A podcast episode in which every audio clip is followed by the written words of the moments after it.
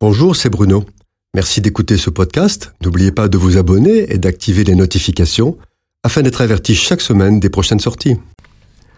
Après des expériences difficiles avec des frères au cours d'un service dans l'Église, deux serviteurs de Dieu étaient découragés. Pour se consoler, un des deux écrit à son ami Tu n'as pas à être désolé de ce qui s'est passé. Hier soir, moi aussi j'étais très découragé. On s'attend plus facilement à ce que les difficultés viennent du monde plutôt que de notre propre camp. Et pourtant, toi comme moi, nous aimons Jésus de tout notre cœur, et ce qui importe, c'est lui, et l'amour qu'il a pour tous les hommes.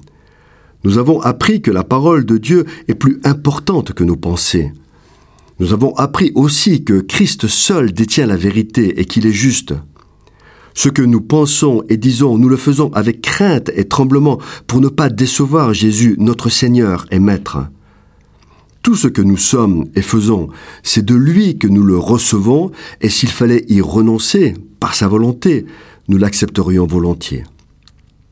Cet ami continuait sa lettre en disant Nous aimons notre Seigneur et sa parole plus que nous-mêmes, et nous désirons nous effacer afin qu'il prenne toute la place dans nos vies. Alors c'est vrai, que devant certains comportements, quand nous entendons certains propos, quand nous sommes confrontés à l'humain d'une nature si complexe, on comprend et on envie ceux qui se cachent dans les lieux isolés.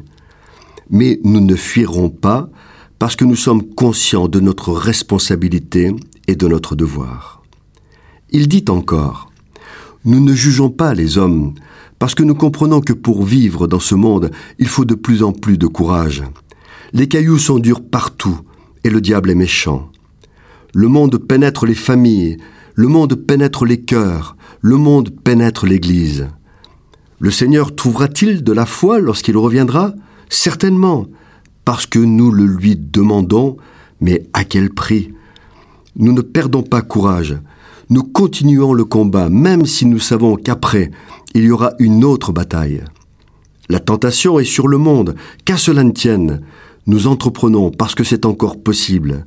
Nous avons des projets pour annoncer la parole de Dieu parce que c'est encore le temps d'en avoir. Nous nous réjouissons avec ceux qui se réjouissent, nous pleurons avec ceux qui pleurent, et nous souffrons pour la création tout entière qui, elle aussi, est sous le joug implacable de la méchanceté et de la bêtise. Et cet ami finissait sa lettre en disant Toi comme moi, nous savons que le secret du bonheur, c'est de regarder à Jésus et seulement à lui.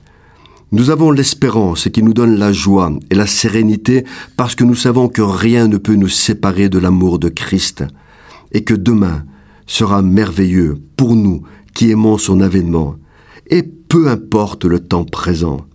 Alors relevons la tête, il vient bientôt et nous voulons être de ces fidèles serviteurs que le Maître à son arrivée trouvera veillant et travaillant dans son champ, comme il nous l'a demandé.